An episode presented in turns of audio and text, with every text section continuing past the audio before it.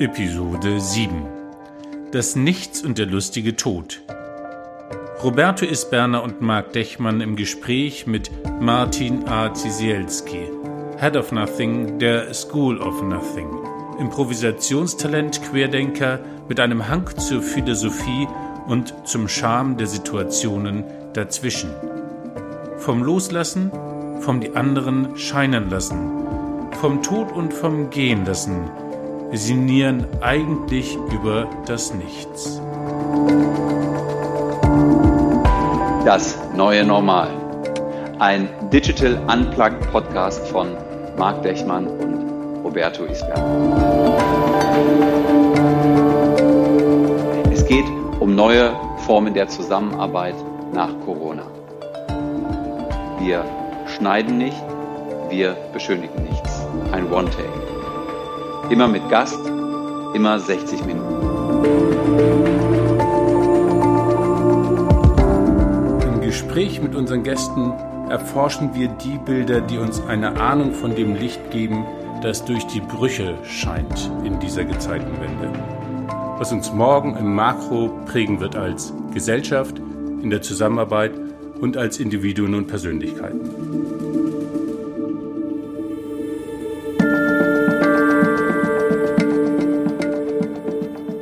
Herzlich willkommen an alle Menschen, die uns zuhören und an alle Menschen, die hier mit mir im Gespräch sind. Das ist zum einen mein liebevoller Kollege Marc Dechmann. Grüß dich. Gerade in Hamburg. Grüß dich, Marc. Und das ist unser verrückter, herzlicher Gast, Martin Ciselski oder, oder, oder Zischielski, aber das werden wir gleich auflösen. er sitzt gerade in seinem äh, Büro in Berlin. Man kann es ja nicht sehen, er hat extra für uns einen, einen Hut, sage ich mal, aufgezogen. Ähm, ja, lasst euch überraschen. Genau, ähm, der kommt mit auf das äh, Cover dieser Folge. Genau. Martin, wir werden gleich mit einem Countdown starten bisschen so Europe-mäßig, ja. Und danach geht's direkt los mit unseren zehn berühmt-berüchtigten Dichotom-Fragen. Ja, wir bitten dich, dass du so schnell wie möglich antwortest und im allerbesten Fall dich für eine oder die andere Sache entscheidest. Ja, aber so wie ich dich kenne, wirst du auch da einen Ausweg finden. und es geht los. Fünf, vier, drei, zwei, eins, go. Woohoo. Martin, Corona, Krise oder Chance? Krise. Martin, im Rückblick, Corona groß oder klein? Ganz groß. Corona, gefährlich oder ungefährlich? Brandheiß. Corona, Wirtschaft oder Gesundheit retten? Retten. Corona, das neue 9-11, danach ist alles anders? Danach ist alles anders. Corona. Angst vor dem Virus oder Freude auf den Impfstoff? Freude. Tratsch in der Kaffeeküche oder konstruktives Arbeiten im Homeoffice? Mm, Homeoffice, Kuchen, Kaffee, alles. Gut. Corona, klare Anweisung oder diffuse Selbstorganisation? Diffuse Anweisung.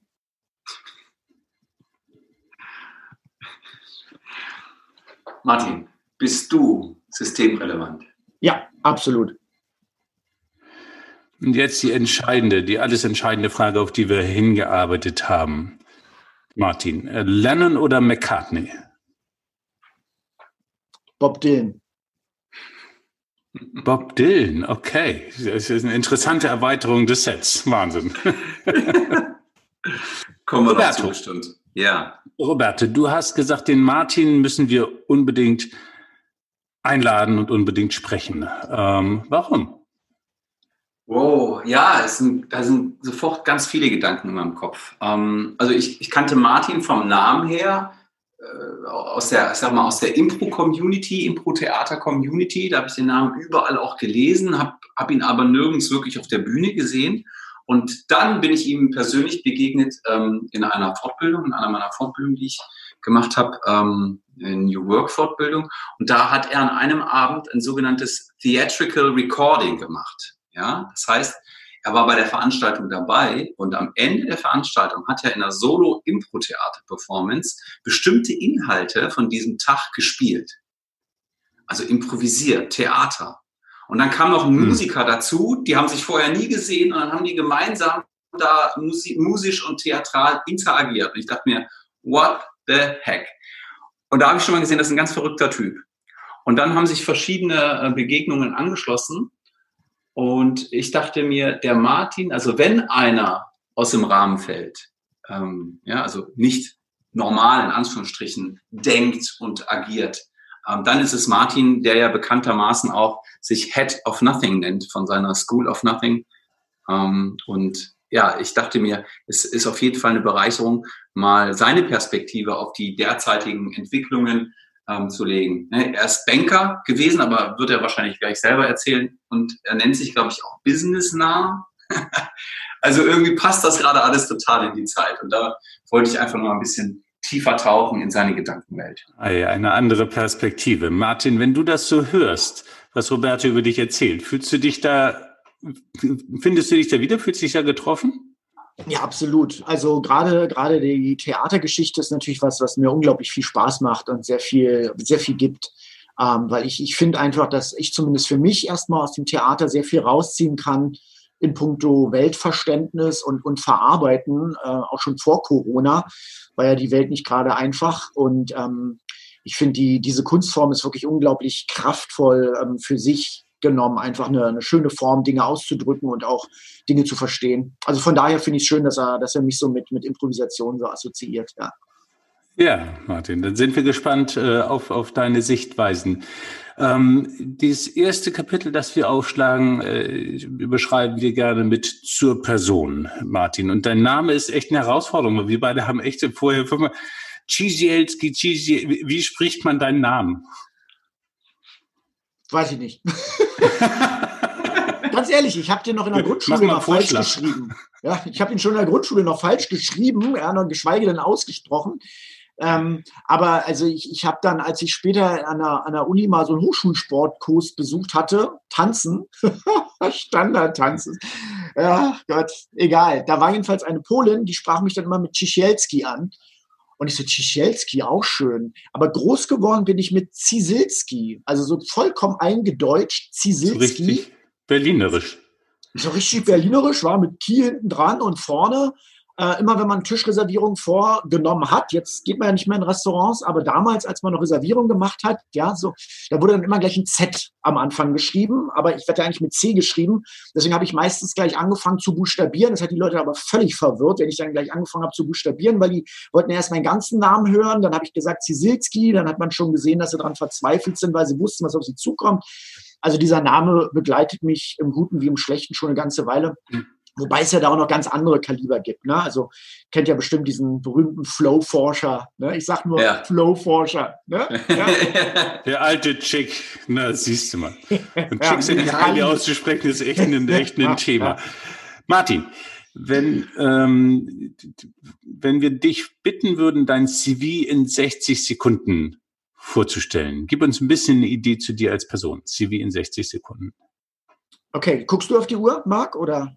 Ja, ich gucke auf die Uhr, aber okay, du kriegst also auch ein paar Bonussekunden. Ja, gerne knallhart reingrätschen. Also ähm, ich stelle mich ja gerne vor als Banker und Clown, was Roberto ja schon so angedeutet hat. Ich komme so aus dem Banking- und Finance-Kontext ganz ursprünglich. Ähm, völlig verzweifelt. Danach habe ich dann nochmal versucht, in einer amerikanischen Bank äh, dieses Geldwesen für mich nochmal irgendwie zugänglicher zu gestalten. Ist aber leider auch nicht hat auch, leider auch nicht geklappt letztendlich. Ähm, dabei ist aber immerhin meine Magisterarbeit abgefallen. Ich war da im Silicon Valley und habe auch darüber geschrieben über dieses wunderschöne Innovationsmilieu. Und als ich dann zurück nach Berlin kam, war für mich so diese ganze Startup-Szene und Gründungsförderung äh, ein Thema. Habe da eine ganze Menge gemacht, unter anderem auch den, den Bereich Gründungsqualifizierung der Freien Universität aufgebaut. Und danach habe ich dann mit meiner eigenen Firma Medienmosaik ähm, bin ich hauptsächlich in den Bereich Training und Development gegangen für Führungskräfte im digitalen Zeitalter. Und da bin ich jetzt und mache das in Kombination mit Improvisationsmethoden, mhm. und Medienpsychologie und all dem anderen Quatsch, was man noch so machen kann. Ja, bin fertig. Ja, 60 Sekunden. Und äh, liebe Hörerinnen und Hörer, stoppt es nach. Auf den Punkt.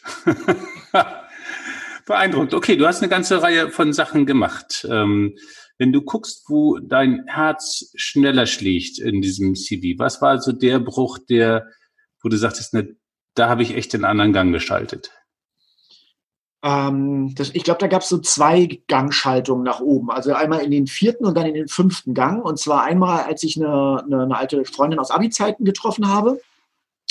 Die hatte mir da den, den blauen Keith Johnston unter die Nase gehalten mit seinen Theatersportübungen, Improvisationstheaterübungen. Meinte, hey Martin, du hast doch früher auch gerne Theater gemacht und wir treffen uns jetzt regelmäßig in, in freien, in offenen Räumen von der, von der Technischen Universität hier in Berlin mein Bruder und Kommiliton von ihm und kannst ja mal mitkommen. Wir proben da und, und spielen und da habe ich wieder den Faden aufgenommen gehabt. Das war so Anfang der 2000er Jahre. Hm. Und äh, Jahr für Jahr jeden Montag geprobt, aufgetreten, angefangen Workshops zu, zu nehmen und zu geben. Naja, und dann irgendwann das weitere Hochschalten war dann, als ich die Improvisation äh, verbunden habe mit meinem Trainerdasein, dass ich gemerkt habe, wow, das sind so starke Methoden, die kann man ja super eigentlich in die Erwachsenenbildung und auch generell in Trainings einfließen lassen. Und zwar eben nicht nur als Energizer oder, oder Icebreaker, sondern wirklich mit, mit sehr viel Tiefe und, und Philosophie, sehr viel über das Menschsein und auch die Zusammenarbeit erfahren und erlebbar machen. Das sind so, sage ich mal, so die Momente, wo ich merke, da ist was passiert für mich, weil da einfach die Improvisation immer noch mal ein Stück tiefer in mein Leben gekommen ist. Jetzt nennst du dich Head of Nothing, äh, hast die School of Nothing. Wieso Nothing? Ähm, da finde ich, es hat sofort einen Hauch von Philosophie, das kickt mich sofort. Und gleichzeitig bin ich gar nicht sicher, ob es äh, nicht einfach äh, völlig anders ist. Warum School of Nothing, Head of Nothing? völlig, völlig anders. Heißt also völlig absurd und völliger Bullshit, ne? so äh, sinngemäß. Und, und das finde ich halt auch das Spannungsfeld. Es ist so irgendwie nihilistisch, ne? irgendwie so dieses, äh, oder auch dadaistische, aha, okay, was soll denn das jetzt sein? So, also und, und auf der anderen Seite, wie du schon sagst, so dieses, dieses ähm, ja, philosophische, existenzialistische. Und das, dieses Spannungsfeld, das hat auch echt schon die lustigsten Dinge ähm, ermöglicht. Zustande gekommen ist es eigentlich, sage ich mal, so ein Stück weit einfach durch die Impro-Erfahrung, weil er ja auch viel Nichts äh, um einen herum sind. Ne? Eine leere Bühne, auf die man irgendwie raus muss, weil man ja irgendwie die Kolleginnen und Kollegen gut aussehen lassen darf, kann, soll, ähm, dann ist man da auf dieser Bühne, einem fällt nichts ein, womöglich, ja. Dann fällt einem was ein, das muss man im nächsten Moment auch schon wieder loslassen, das heißt, sich schon wieder leer machen, wieder so nichts herstellen. Also man ist eigentlich die ganze Zeit mit so Nichtszuständen konfrontiert, die man aber als unglaublich inspirierend und, und, und kraftvoll erlebt.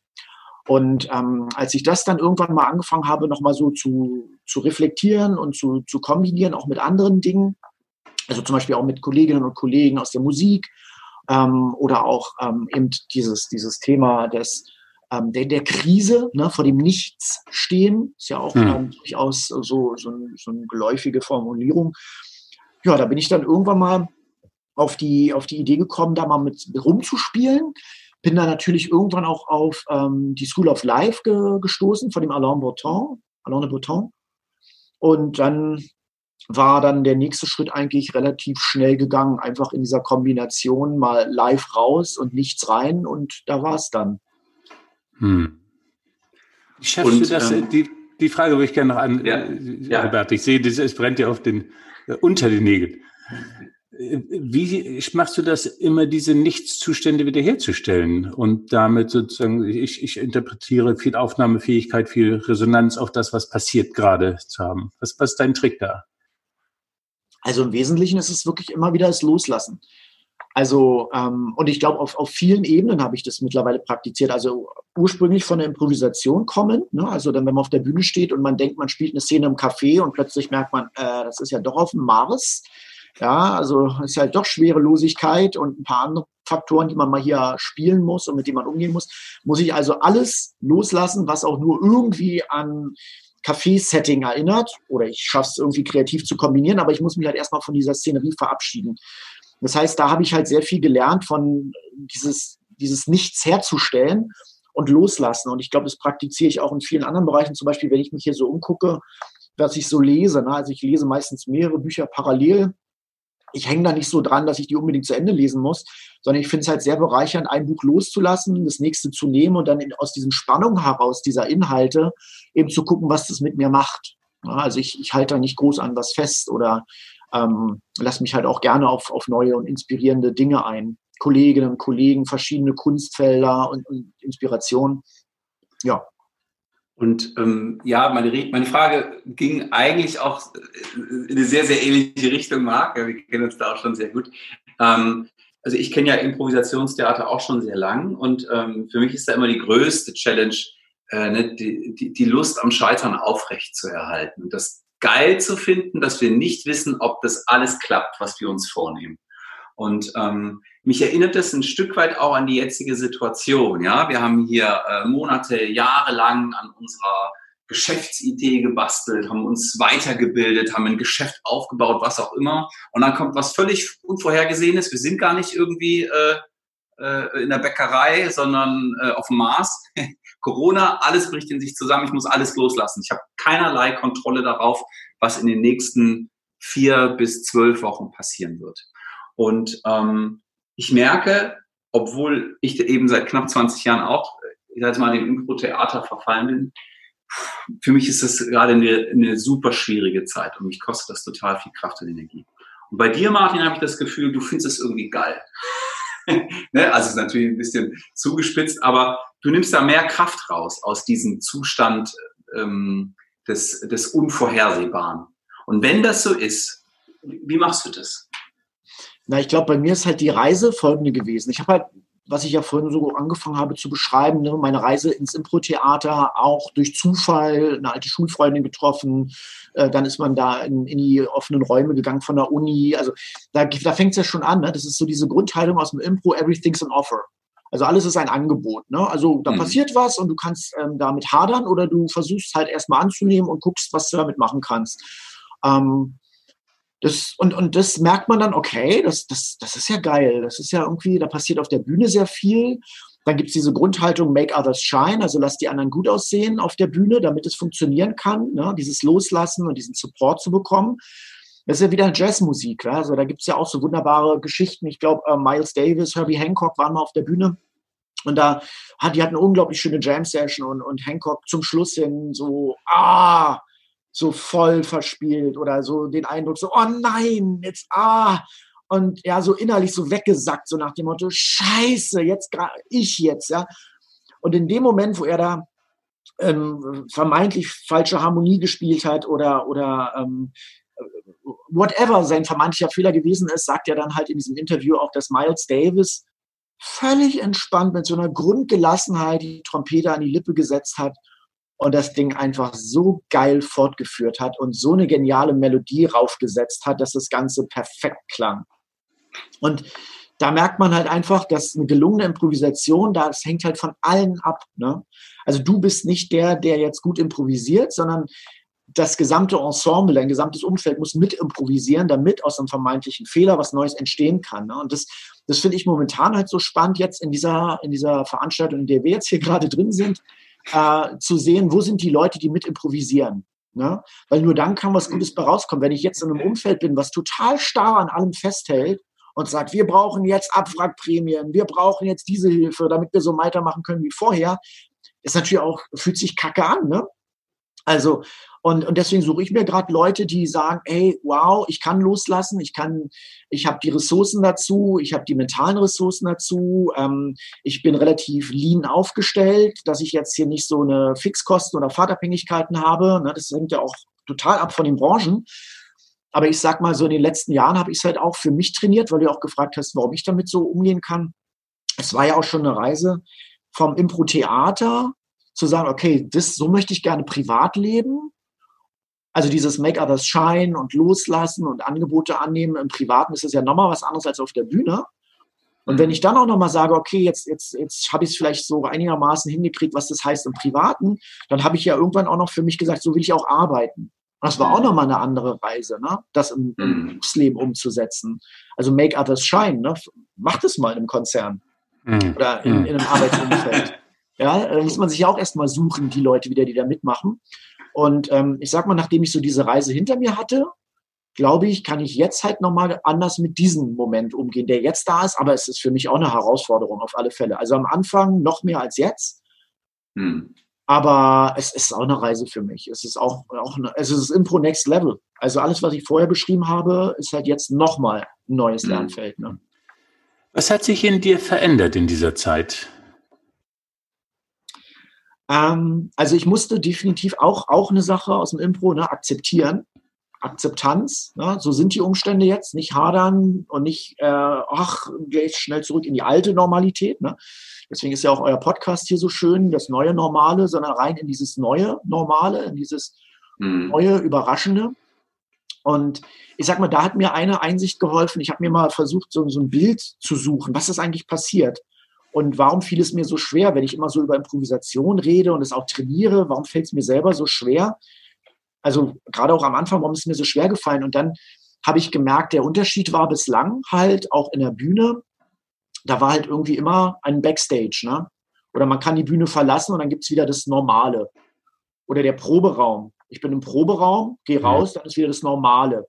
So, Jetzt ist hier aber leider scheiße keine Tür mehr, durch die man gehen kann. Ja, da ist nichts Normales, sondern die Improvisation ist jetzt dauerhaft. Also alles, was ich vorher auf der Bühne gemacht habe oder in einem Seminarraum gemacht habe, findet hier und jetzt live 24-7 statt. Da ist keine Tür mehr, durch die ich gehen kann. Und das muss mhm. ich akzeptieren, damit ich sozusagen akzeptieren kann, okay, jetzt ist einfach Dauer-Impro-Modus. Punkt aus, basta. Und das ist ja auch geil für mich, weil ich liebe das ja eigentlich, in diesem Modus zu sein. Nur ich muss halt jetzt, musste halt akzeptieren, es gibt keinen anderen Modus mehr. Punkt aus. Ja. ja. Und das hat ein bisschen gebraucht, aber ich glaube, da bin ich jetzt einigermaßen gut hingekommen. Aber die Reise geht weiter. Ja. Wow. Aus dem letzten Interview haben wir eine Frage mitgenommen, eine der Traditionen, die wir haben. Ähm, und die Frage, die dein Vorgänger dir stellt, ist, welche Frage stellst du dir im Leben immer wieder? Und wie lautet mhm. jetzt gerade deine Antwort darauf in dieser Zeit?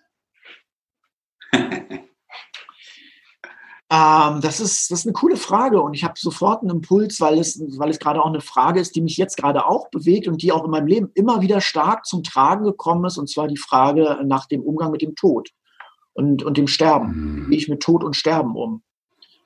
Und ähm, ich glaube, das war halt bei mir relativ früh. Ich habe mit 19 meinen Papa verloren. Der ist halt ins Krankenhaus gekommen, ist operiert worden und hat es halt leider nicht geschafft. Und das war natürlich schon mal so ein ganz, ganz großes, massives Loslassen, ne, was man da so erlebt. Gerade so die Papa-Figur oder die, der, der Papa ist natürlich auch eine ganz, also für mich auch, ich sage mal jetzt ganz platt als Junge, ein ganz starkes Sinnbild und Role Model. Äh, und dann diese, diese Figur, diesen starken Vater da auf so einem Bett li zu liegen zu sehen, ähm, erstmal im Koma und dann halt auch tot, das, das macht was mit dir. Und, und das Gleiche passierte davor schon im Kleinen, ne, mit den mit, mit, mit ersten Hundchen, die man so hat, Haustiere. Ne, das ist natürlich kein Vergleich, aber dann kam sozusagen das erste eben mit meinem Vater und dann später auch noch andere Personen. Äh, letztes Jahr war meine Mama kurz davor. Das war auch ein Jahr lang eine sehr heftige Reise, wo ich mich mindestens zwei, drei Mal von ihr verabschiedet habe, aber sie dann wiedergekommen ist. Und ich sage jetzt immer, und ich unterhalte mich auch mit vielen Freunden darüber, jetzt die Situation jetzt, man sieht es ja auch mit den, mit den Bildern, die man so aus Italien hat oder auch Spanien oder Amerika, ähm, das, das geht halt an die Substanz. Ne? Da geht es jetzt wirklich um, um ganz tiefe Sinnfragen, um Tod, Sterben und dann ist man da auch wieder beim Loslassen und vor dem ganz großen Nichts stehen. Ne? Im, in diesem Sinne, also vor dem wirklich finalen Nichts, weil mhm. keiner so genau weiß, was da eigentlich kommt. Und das ist die Frage, die mich halt, was ich an den Beispielen gerade so gesagt habe, immer wieder äh, bewegt hat, immer wieder berührt hat. Und, und ähm, ja, mir, die, mir mit dieser Endlichkeit, glaube ich, auch eine gewisse, ja, aber auch eine gewisse Qualität ins Leben gebracht hat. Und ähm, wenn du, wenn du jetzt das so aufzählst, deine, deine Erfahrungen ähm, mit dem Tod und ähm, ja, die, die Emotionen, die damit auch verbunden sind, würdest du sagen, dass du jetzt, je, je älter du wirst und je öfter du damit auch konfrontiert wirst in deinem Umfeld, damit einen gelasseneren Umgang findest? Also hat sich dahingehend was verändert? Oder ist es eben auch, bist, bist du dann noch sensibilisierter geworden, dass du denkst, oh Gott, nicht, nicht schon wieder, ich, ich kann das gar nicht mehr alles verarbeiten sozusagen? Oder äh, hast du eben so einen philosophischen Ansatz für dich gefunden, okay, äh, Yin und Yang, sag ich mal, es, ist, ne, es gehört zusammen. Das eine gibt es nicht ohne das andere, auch hinsichtlich dieser, dieser Wertschätzung. Na, ähm, ich glaube, es sind zwei Sachen. Also einerseits diese Gefühlswelten, die damit verbunden sind, mit Tod und Trauer, wo, wo man halt einfach einen völligen Kontrollverlust erlebt. Ne? Also das ist halt wirklich eine Situation, wo wir auch in unserer Gesellschaft einen völligen Kontrollverlust erleben, weil wir den Menschen nicht zurückholen können und auch nicht die Gefühle, die in uns dann zum Tragen kommen, nicht mal im, im, im Ansatz irgendwie beeinflussen können, sondern es bricht halt über sich herein. Ne? Ich erinnere mich zum Beispiel, als ich meine, also die Wohnung meiner Mutter aufgelöst habe, sie ist jetzt in einer Pflegeeinrichtung. Als ich dann da reinkam in diese Wohnung, wo ich ja auch geboren war und aufgewachsen bin und mir war klar, dass ich die jetzt sukzessive auflöse, das hat mich total überwältigt. Ne? Ich habe geheult wie ein Schlosshund da drin und mhm. da, ich sag mal, da kann man keine Gelassenheit entwickeln. Da, das, das wird mich immer wieder überkommen und berühren und voll umhauen, diese Gefühle. Also, ne, je nachdem, wen da wieder was erwischt in meinem Umfeld oder ja, was auch immer da passiert in der Richtung. Das ist das eine, also dass da was ist in unserem Leben, was wir, sag ich mal, niemals äh, gefühlsmäßig, äh, glaube ich, mit einer, mit dem wir mit einer Gelassenheit entgegentreten können, sondern was uns immer umhauen wird und wo es immer Momente gibt der Trauer und des, des Verzweifelns. Und umso mehr, allerdings umso mehr finde ich es interessant und das ist vielleicht das, was, was ich momentan auch interessant finde, weil ich jetzt natürlich nochmal sehr darauf achte, wie gehen wir eigentlich als Gesellschaft damit um. Ne? Und wenn man sich auch anschaut, wie jetzt gerade diskutiert wird über Tod und Sterben lassen und Risikogruppen, dann merke ich, dass wir dann, und früher ja auch schon in diesen Diskussionen Sterbehilfe, dass wir einen völlig verkrampften Umgang mit dem Thema haben. Ne? Also einen, mhm. einen völlig verkrampften Umgang. Da wird teilweise ja offener noch über Sex gesprochen. Und also ich, ich vergleiche das immer über, über Tod, Sterben und Geld. Äh, da, da haben wir irgendwie gar keine Kompetenz in unserer Gesellschaft drüber zu sprechen. Ja, also wir leben in einer kapitalistischen Gesellschaft und es gibt keinerlei Geldbildung, wäre da in der Grundschule noch an, an den Hochschulen. Ähm, also was ist Geld? Wie funktioniert unser Geld- und Finanzsystem? Nada. Also wenn man jemand auf der Fra auf, auf Straße fragen würde, äh, was, was, was, was, was passiert da eigentlich? Was macht die Zentralbank oder äh, was ist unsere was, was, ist, was ist Geld eigentlich in seinem Kern? Wie funktioniert es? Dann gäbe es darauf keine Antworten. Und ähnlich halt wie mit mhm. Tod und Sterben. Das ist so ein Tabuthema.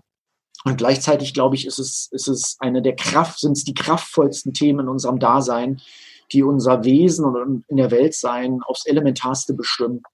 Und mhm. ich finde es toll, wenn, wenn die Krise es vielleicht ermöglicht, da mal ein bisschen mehr ranzurobben an, an diese Themen und vor allem natürlich an das Thema Tod, Sterben und Loslassen. Mhm.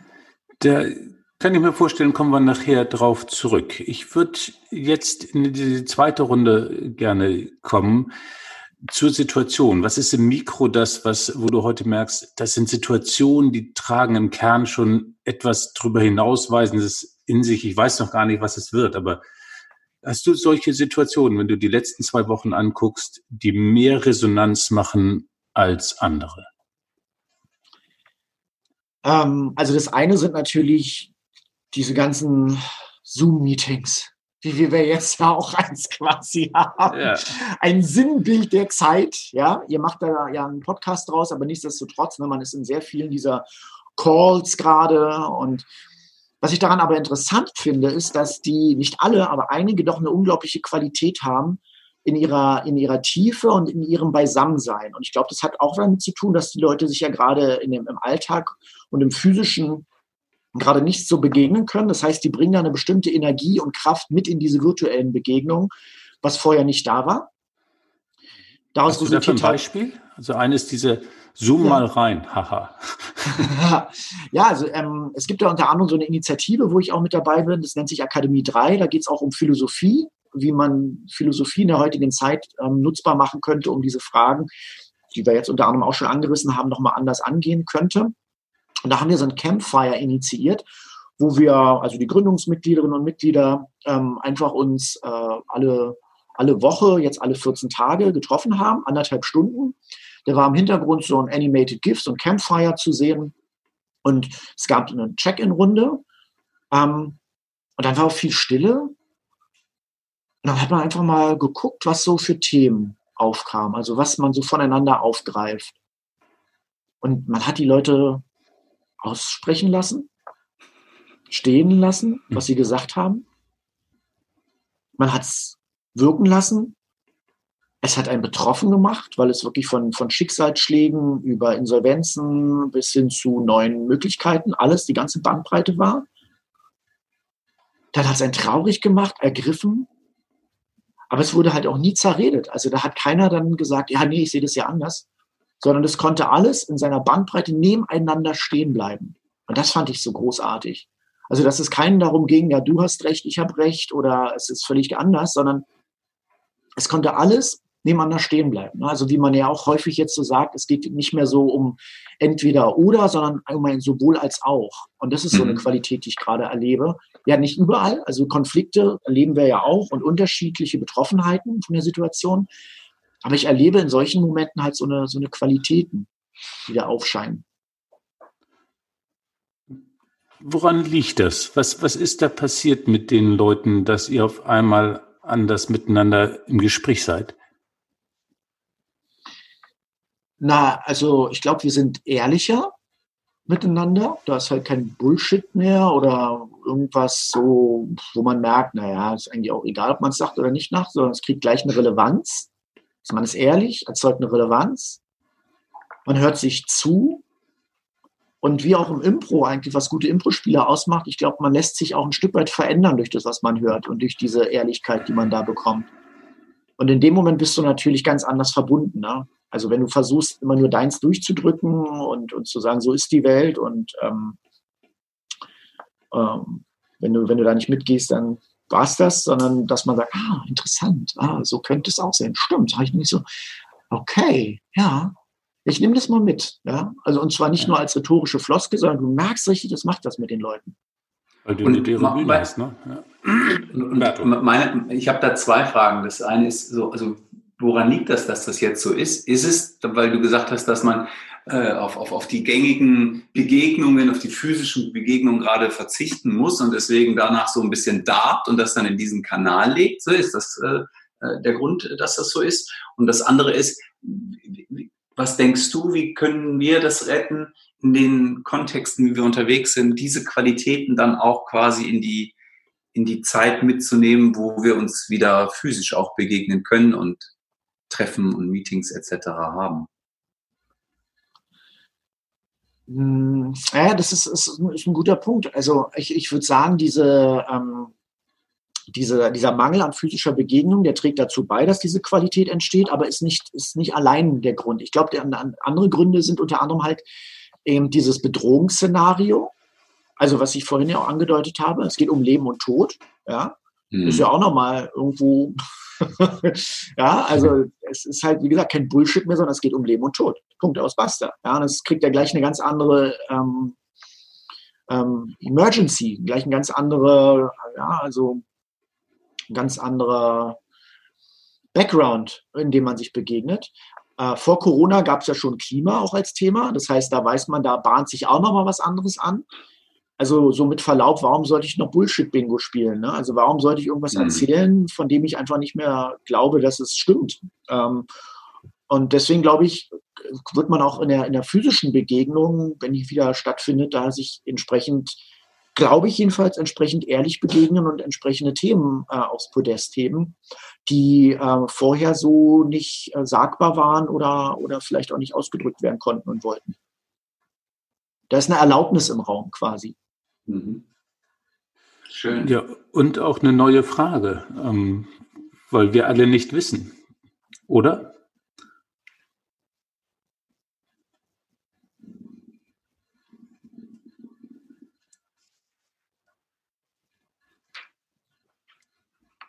Ja, ich glaube, also wenn ich da meinen Gedanken mal reinlege, äh, auch wenn ich sehe, dass Martin auch denkt, ähm, ich glaube, da geht es auch um dieses Aushalten können, dass wir nicht wissen. Und eigentlich wissen wir, ich will nicht sagen alle, aber viele wissen, dass wir nicht wissen.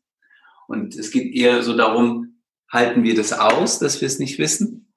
Oder sagen wir so, ja gut, wir wissen es vielleicht nicht hundertprozentig, aber ist egal, wir machen nochmal das, was wir zumindest zur Hälfte wissen oder so. Ich fand es gerade ganz schön, die Stille, die nach, nach Marks äh, Frage entstanden ist. Ne? Ja. Deswegen, deswegen habe ich da auch äh, erstmal nichts gesagt, weil ich, ich das, da kommen wir wieder zur School of Nothing nochmal zurück. Ne? Das ist ja auch eben so ein Anliegen von uns, eben dieses Nichts zu erforschen und zwar halt nicht nur im Sinne von sich selbst zu entleeren und mit Leere umzugehen auf einer Bühne, sondern auch eben Stille. Hm. Und zwar zu erleben, nicht auszuhalten, sondern zu erleben. Ja, der, der Jonathan Cook, ein, Ethnologe, der hat gerade auch so einen schönen Podcast gemacht zu, auch zum, zum äh, Normal, äh, the, ich glaube, das geht so Richtung Beyond Normal. Da hat er halt Leute interviewt, auch wie sie jetzt ähm, ihre Arbeitswelt erleben. Und sein, der Anfang von diesem Podcast ist auch genau, dass er mal diesen Test macht, wie man, wie man Stille erlebt und dass es so ein awkward Moment ist, also so, so, ne, so Unbehagen erzeugt, so Stille. Und ich glaube, das erleben wir gerade auch in der Gesellschaft, deswegen ja auch so sein Podcast, so dieser Moment, wo jetzt so eine komische Stille ja auch herrscht. Also einerseits rödeln alle, wollen dieses alte Normale am Leben erhalten und gleichzeitig ist aber dieses nicht vorwärts zu kommen, dieses Lockdown, diese Stille, dieser awkward Moment, in dem so viel möglich erscheint. Und das finde ich natürlich auch hochgradig spannend, ne? wie so eine Stille nach einer Frage, Mhm. Dann kommt erstmal nichts. Aber das, das so, so, dieses Nichts ist so voll an Möglichkeiten. Und, und das, das, da glaube ich, da mal noch mehr reinzugehen in diese Qualität und zu schauen, was sind da für Versprechen drin, was für Kraft ist da eigentlich drin. Und bei der School of Nothing sprechen wir meistens auch davon, ähm, dass es eigentlich, eigentlich viel mehr Lassenskraft bräuchte.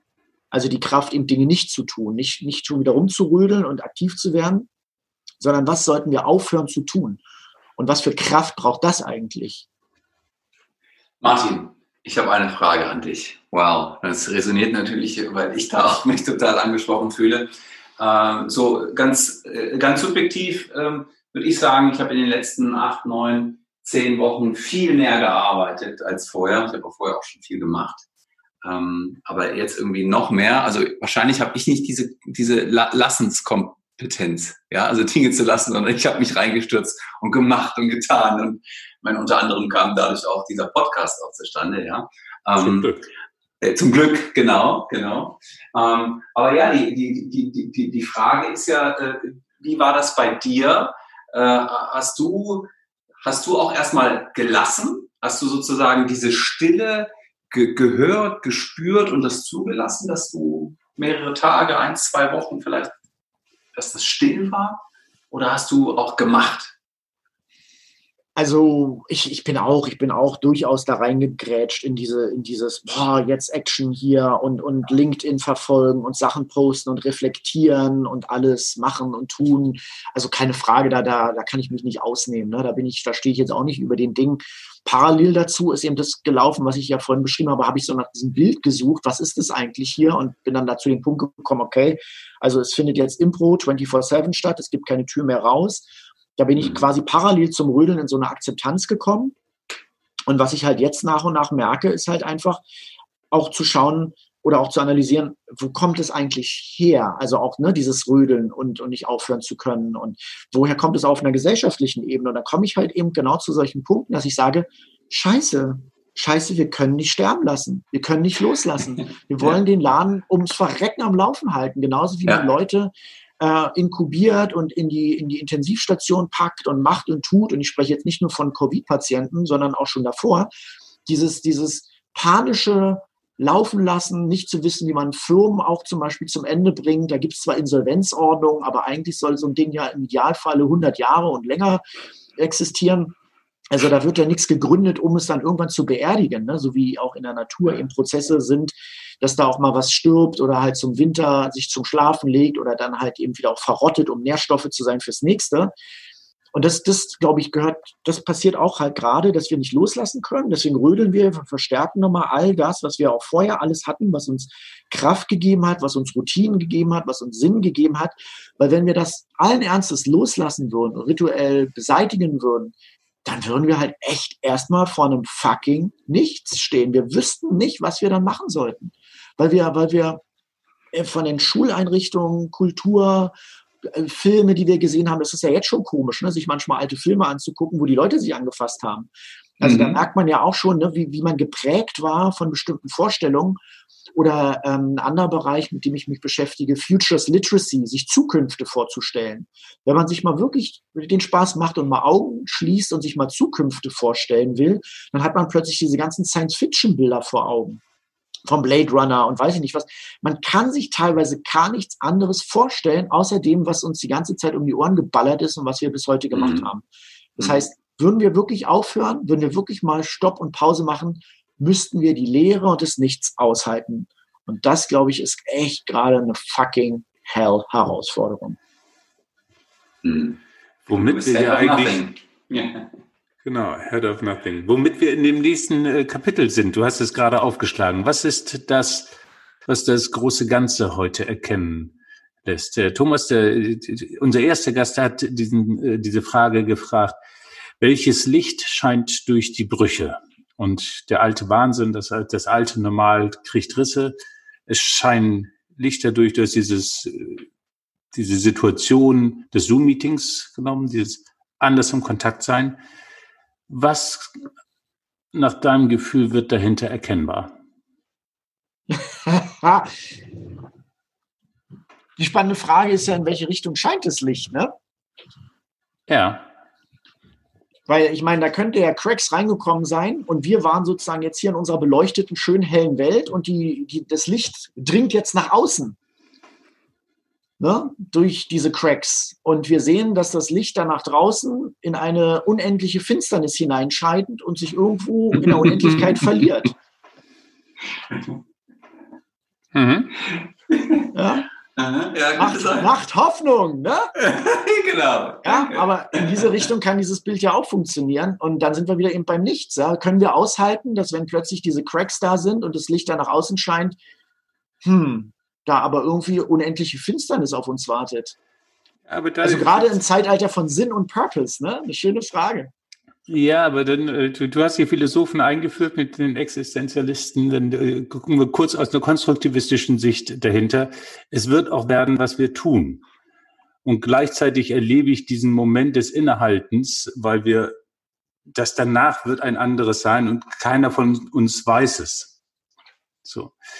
Ich finde das gut auszuhalten. Gleichzeitig werden wir mit dem, was wir heute tun, diese Zukunft gestalten. Und das ist eigentlich so ein Stück unserer Forschungsreise. Wir suchen nicht so sehr nach Antworten, aber so nach, so in, in der Dystopie wie in der Hoffnung, so, wo, wohin geraten wir da eigentlich? Was passiert uns da? Was gestalten wir miteinander?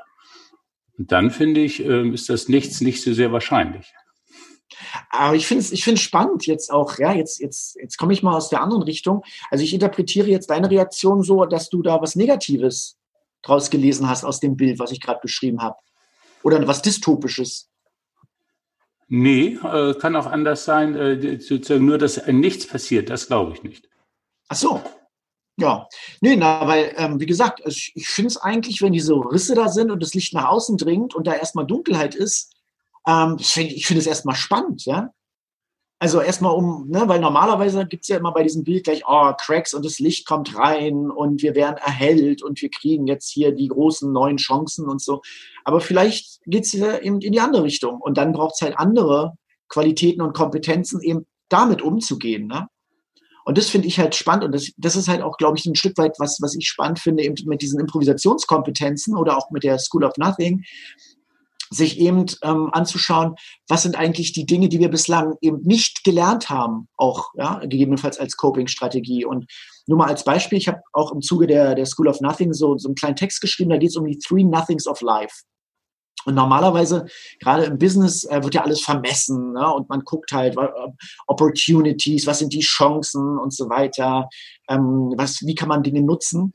Und die Three Nothings of Life war so meine These in diesem Text. Das sind einmal die Dinge, die uns aus dem Nichts widerfahren. Also siehe auch Corona, die man eben gerade nicht planen kann, die man nicht berechnen kann, sondern wo man halt so auch ein bisschen wie schwarze Schwäne, ne, irgendwie un, ungefragt, unsicher plötzlich vor ungeklärten Herausforderungen steht. Also mhm. aus dem Nichts heraus. Das zweite sind die äh, Nichtse, die uns unser Leben womöglich mehr prägen als alles andere, sind die Dinge, die uns nicht widerfahren. Na, also das sind ja per Definition unendlich mehr Dinge, als die, die uns widerfahren.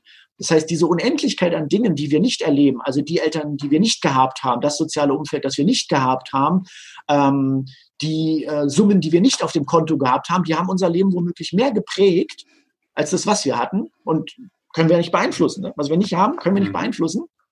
Und dann gibt es halt noch das Unbewusste. Also da haben wir auch nur einen bestimmten Grad Zugriff. Und dann gibt es auch noch das kollektive Unbewusste. Ja? Und, die, und dieses Unbewusste ist ja so, wäre dieses dritte Nichts. Und, und das finde ich total spannend, weil du kannst alle drei Nichtse eigentlich so gar nicht beeinflussen. Und sie haben womöglich mehr Einfluss auf unser Leben und Dasein als, als alles andere, was wir so in der Schule lernen oder was wir in der Wirtschaft lernen, so an, an Messen, Managen, Planung. Und das finde ich spannend eigentlich zu sagen, okay, was, was macht eine Gesellschaft? Was braucht die eigentlich an Kompetenzen und an Strukturen und an Politik, die eigentlich lernen müsste, mit solchen Nichtsen umzugehen? Und das vierte Nichts wäre sogar noch der Tod, aber über den haben wir ja schon gesprochen. Den müssen wir jetzt nicht nochmal reinholen. Ähm, ach, danke, Martin. Ums äh, Verrecken nicht. ähm, danke, Martin, also für, für, für, für die Perspektive. Was ich jetzt gerade total spannend finde, Marc, du bist ja bekennender Konstruktivist, ja, zumindest so wie ich dich auch kennenlerne. Was macht das mit dir, wenn du das hörst, was Martin gerade gesagt hat? Ah, ich genieße die Provokation äh, und, äh, und, und, das Niveau. Ähm, gleichzeitig ist uns bewusst, es werden Leute konstruieren. Ähm, und ich finde das schön, äh, dass Martin, äh, so interpretiere ich dich, oder das ist das, was ich, halt in diesem Moment fest, in, diese, in dem etwas entsteht ähm, und bau nicht sofort weiter, sondern dieses Innehalten ähm, und der kreative, das kreative Moment, das da drin liegt. Ähm, und gleichzeitig äh, würde ich immer zurückprovozieren, gerade aus der existenziellen Sicht, äh, geht es eben um Sinnstiftung und dieses Ganze, aber es ist dieses Moment des Innehaltens, wie beim Einatmen und Ausatmen und darauf äh, diese das ist das, was äh, mein Impuls ist für diesen Podcast mit dir, äh, Roberto. Lass mal innehalten und gucken, was passiert hier gerade. Und gleichzeitig ist die Sorge, die ich da habe, also wenn ich dieses Dunkel sehe, das ist jetzt mein Thema, dass ich da rein tue, ähm, dann, ähm, wenn ich diese Sorge sehe und dieses Dunkel, dann stimmt es, was du sagst, dann sehe ich eher, dunkel assoziiere ich nicht mit, mit positiv.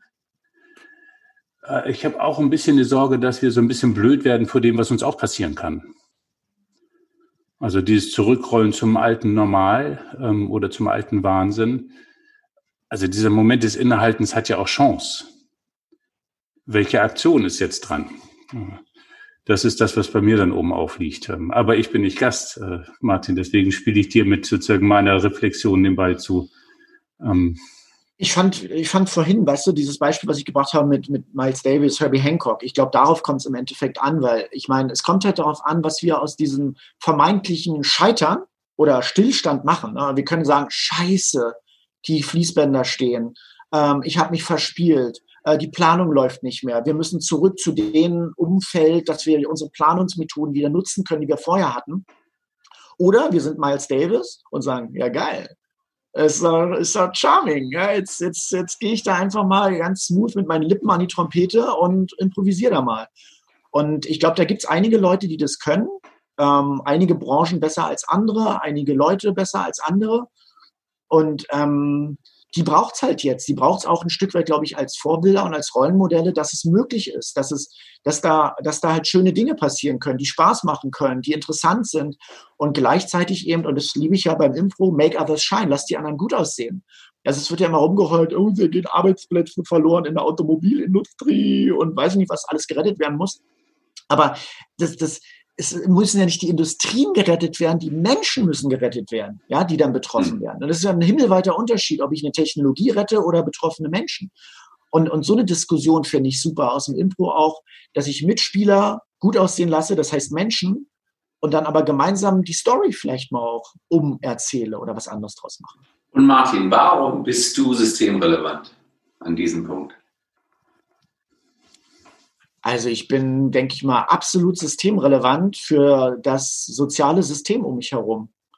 Da kommt man wieder zu Tod und Sterben. Ich glaube, wenn ich heute den Löffel abgeben würde, dann würden einige Menschen, denke ich zumindest, trauern und traurig sein und dann würde für die auch eine Welt zusammenbrechen, für die ich ein Teil bin. Na? Und dann mhm. müssen die sich auch neu erfinden.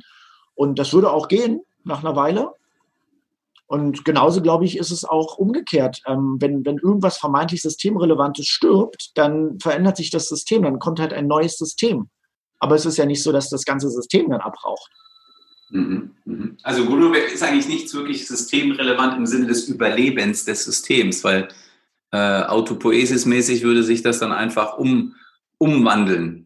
Na, ich würde sagen, für dieses konkrete System, wo dieses eine Element systemrelevant ist, ist es mhm. dann, ne, weil dieses System ja geschwächt wird oder vielleicht sogar zusammenbricht. Aber ähm, genau, denn aus diesen Bestandteilen in Ankopplung an andere Systeme entsteht halt wieder ein anderes System, Subsystem oder mhm. was auch immer. Ne? Also ich glaube, mhm. dadurch, dass ja im Endeffekt alles miteinander irgendwie in Verbindung ist, kann nichts final wegbrechen es verändert sich dann halt nur ne? und kann halt durchaus sehr schmerzhaft sich natürlich verändern für bestimmte Branchen, für einzelne Individuen, in, in puncto auch, was Marc ja auch gerade angesprochen hat, ne? in puncto auch Sinnfragen. Teilweise ist ja wahrscheinlich das Wegbrechen mhm. von Sinnfragen sehr viel kritischer sogar noch als als, als physische Themen, ja, also weil, weil die einen vielleicht noch länger beschäftigen. Man hat es ja auch gesehen in, im, im Zusammenbruch der DDR, ne? also was da dann passiert ist und wie damit auch umgegangen ist. Oder halt andere Kulturen, wenn halt äh, bestimmte sinngebende Momente einfach nicht mehr da sind. Und in unserem Falle definitiv, ich meine, ein, wenn, wenn man mal genauer hinguckt, ist gerade auch ein sehr sinngebendes Moment mal wieder abgeraucht. 2008 waren es die Finanzmärkte. Mhm. Diesmal sind es ganze Branchen und Märkte, die eigentlich überhaupt nicht mehr steuerwirksam sind. Ne? Also vom Tourismus über Automobil, äh, Kulturbereich, die ganzen Märkte sind weggebrochen. Und die haben überhaupt keine Steuerungsfunktion mehr. Und wenn man jetzt in einer Organisation drin ist, Manager und sich mit seinen KPIs etc. an, an bestimmten Marktindikatoren ausgerichtet hat, als Steuerungsgrößen, dann ist jetzt natürlich gerade totale Panik angesagt, ja. Total nachvollziehbar. Da brechen Sinnsysteme zusammen, da brechen Handlungssysteme zusammen. Und da sind wahrscheinlich nicht so viele Miles Davises des Controllings gerade am, am Machen, sondern eher halt so ein paar Leute, die ihre Partituren wieder haben wollen. Schön. Ja. Ich äh, habe gesagt, wir würden auf die Tod nochmal zurückkommen, weil ich äh, das für einen sehr kraftvollen äh, Impuls fand, den du gesetzt hast. Ähm, Corona konfrontiert uns mit der eigenen Sterblichkeit als Gesellschaft. Ähm, möglicherweise haben wir schon ein medizinisches Mantra, des, des Leben um jeden Preis zu schützen. Da würde ich ethisch sozusagen sehr einheiraten und gleichzeitig ist es mit der Zahl der Covid-Erkrankten oder der Corona-Toten natürlich auch sehr verkürzt, weil der Schmerz oder der Tod, den wir um uns drum haben, ja sehr viel größer ist in vielen Bereichen. Und du hast vorhin gesagt, na, als Gesellschaft können wir das nicht so gut. Wenn du das mal größer machst auf die Gesellschaft, was, was ist dein Gedanke dazu? Naja, also einmal, das, ich, ich denke, weil wir in unserer Gesellschaft eben ne, Tod und Sterben und älter werden so auslagern und, und uns nicht damit konfrontieren, was es heißt, ähm, alt, gebrechlich zu werden, was es heißt, irgendwann zu sterben, ähm, wie, man, wie man jemanden auch begleitet in den Tod, ähm, loslassen, äh, wie lange eine Trauer sein darf, ne? ob man schon nach einer Woche wieder zurück muss oder ob man ein paar Wochen doch durchaus zu Hause bleiben darf, um diesen Gefühlen und Schmerzen seinen Raum zu geben. All das, glaube ich, ähm, sind, wären halt Themen und das kann man natürlich dann hochziehen, eben auf, auf eine organisationale Ebene. Wo sind wir bereit, bestimmte Bereiche zu verabschieden, ganze Organisationen zu verabschieden, uns von Branchen zu trennen, sieht man ja auch gerade, Thema Energiewende. Ich glaube, das hat mehr mit Tod und Sterben lassen zu tun, als mit Abwrackprämien oder mit CO2-Zertifikaten, sondern eben die Frage, was lassen wir da los? Wie helfen wir Menschen bei der Sterbebegleitung und wie helfen wir den Überlebenden oder Zurückgebliebenen, sprich den Angestellten und Mitarbeiterinnen und Mitarbeitern, dann sozusagen in einen neuen Sinn zu kommen und in eine neue Form des Arbeitens? Hat, wie gesagt, mit, für mich mehr mit Leben und Tod zu tun und sterben lassen. Und wenn man dann noch mal das ganz große Rad dreht, dann glaube ich, dann haben auch diese ganzen Themen von, von, von Flüchtlingen und Menschen, die im Mittelmeer ertrinken, genau damit zu tun, dass wir halt, weil wir selber Probleme haben, uns mit dem Tod auseinanderzusetzen, wir das, den Tod und das Sterben der Menschen im Mittelmeer nicht wirklich an uns ranlassen und auch den Tod und Sterben von, von anderen Spezies noch weniger an uns ranlassen, weil die ja sogar noch artfremd sind.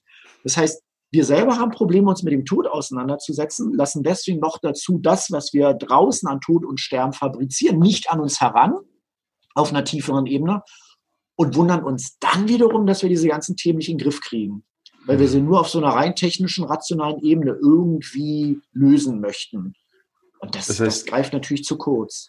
Das ist das, was wir jetzt lernen können, sozusagen eine Art von Verabschiedungskultur zu machen, um schneller in Neues zu improvisieren oder zu gucken, was passiert. Ähm, komplexere Welt, wir können eigentlich nicht mehr so starre Systeme haben.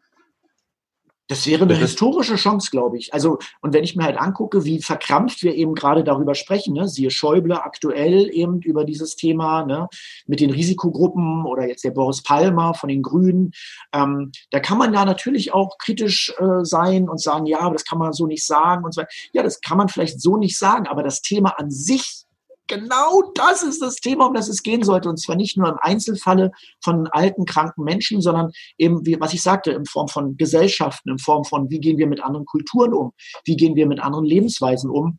Ich glaube, das ist wirklich ein historischer Moment, das zu lernen. Und ähm, wie gesagt, im Impro, also ich, ich glaube, da würden alle Impro-Spieler mitgehen, dass dieses Loslassen, was wir auf der Bühne fab fabrizieren und praktizieren, das ist wirklich ein Sterben kleiner Tode. Wir müssen die ganze Zeit Figuren loslassen, Geschichten loslassen, äh, Identitäten loslassen. Ähm, und das ist natürlich nicht so schmerzhaft wie wirklich Menschen zu verlieren, aber ähm, das sind so kleine Praktiken, das sind so kleine Rituale, die ich mir wünschen würde, dass wir die auch viel mehr noch in der, in der Gesellschaft an, an anderen Stellen ähm, bereit, ähm, bereithalten würden und einüben würden. Wow, Martin, äh, ich, ich, ich habe gerade so das Gefühl, eigentlich sind wir gerade auf der Rampe oder auf der Rutsche zu, zur nächsten Gesprächsrunde. Äh, gleichzeitig sind wir eben auf die circa 60 Minuten begrenzt. Deswegen ähm, meine Frage an dich, Marc. Äh, was für dich liegt so gerade oben auf, wenn du auf diese Folge blickst? Oh, viel. Ich könnte das Gespräch sofort äh, weiterführen. Ich lerne von euch Impro-Leuten, ähm, das Akzeptieren des Loslassens, Let Others Shine, ist nicht so neu, aber dieses 24-7, es gibt kein Backstage mehr. Ähm, wir wollen jetzt echt ran. Äh, das ist etwas, was für mich eine neue Dimension macht. Äh, dieses äh, das Umgehen mit der Unsicherheit, wenn was weg ist, was ist denn dann? Und damit zurückgeworfen zu werden auf, auf spannende Fragen. Und insbesondere, wenn ich das in diesen organisationalen Kontext bringe. Also was können wir als Verabschiedungs-, Umlernungsstruktur, Kultur lernen, die tatsächlich produktiv, kreativ, man könnte sagen, fast betriebswirtschaftlich sinnvoll ist. So, ja. Ähm, und das mit so äh, etwas zu gucken wie, wie äh, Tod, Tabuthema, ehrlicher zu werden, no Bullshit, ähm, dass Leute sich verändern lassen und anders hinhören. Das äh, liegt bei mir oben auf. Und ähm, so. Aber Roberto, was liegt bei dir oben auf? Was ist das, was bei dir Resonanz macht? Also das, äh, viele Dinge hast du gerade schon genannt, aber eine Sache, die ist wahrscheinlich liegt so über allem. Dieses Bild, das hatten wir, glaube ich, auch in Folge 4 von der Tina, die also sagte, dass so das, das, ähm, das Licht so ein bisschen auch in diesen Schuppen reinscheint, ne, der so die ganze Zeit ver, ver, verrammelt war, ja, äh, und jetzt kommen wir so ein bisschen, ja, genau, und dass der Martin jetzt einfach mal ganz konstruktivistisch und nicht nihilistisch gesagt hat, nein, ja, let's change the perspective. Also was ist eigentlich, wenn das dann, wenn, wenn wir in den beleuchteten Schuppen sind und draußen herum ist alles dunkel? Und was ist eigentlich, wenn wir da sehen, ui, da wartet eigentlich nichts auf uns. Und da einfach wirklich nochmal so drüber nachzudenken, was macht das mit mir? Was macht das mit meinem Mikrokosmos und was macht das mit uns als, ja, als Menschheit äh, diesen Blick mal einzunehmen. Und äh, da, äh, das, das nehme ich mit und das wird mich jetzt auf jeden Fall noch äh, weitere Tage begleiten. Vielen Dank für, für den Gedanken, Martin. Und ich würde sehr gerne jetzt äh, unsere Tradition auch natürlich äh, halt, halt, weiter. Halt. Ja, bitte. Martin, wenn Dank. du das so hörst, was wir reflektieren, ja. was liegt bei dir oben auf? Ja. Ach, mir fällt gerade so, so, so, so ein schöner also mir fällt gerade noch mal was ein, wie man die Dinge noch mal so schön zusammenführen kann. Also für mich zumindest. Und zwar, weil du, Marc, ja auch gesagt hast, ne, make others shine, so als Satz aus dem Impro ist bekannt und, und Roberto ja auch gerade diese Lichtthematik nochmal aufgeworfen hat. Vielleicht läuft es ja dann darauf hinaus, dass wenn man irgendwie merkt, dass dieses Licht, was nach außen dringt, eh nur in die Unendlichkeit ähm, geschickt wird und am Ende in der, in der Finsternis nur versandet, warum dann nicht das Licht wirklich nutzen, um andere scheinen zu lassen? Also die Menschen im näheren Umfeld, denen das Licht zu geben, statt es ins Nichts hinauszuschicken und wirklich anderen dabei zu helfen, zu scheinen. Hm. Schön. Ja, jetzt die Frage an dich, Martin. Welchen Untertitel würdest du denn dieser Sendung geben? Danach haben wir noch eine Frage an dich. Das Nichts und der lustige Tod. Okay, und äh, Tradition, die Tradition aufnehmend, welche Frage findest du spannend, die wir unserer nächsten Gästin oder unserem nächsten Gast stellen dürfen? Was ist lustig daran zu leben?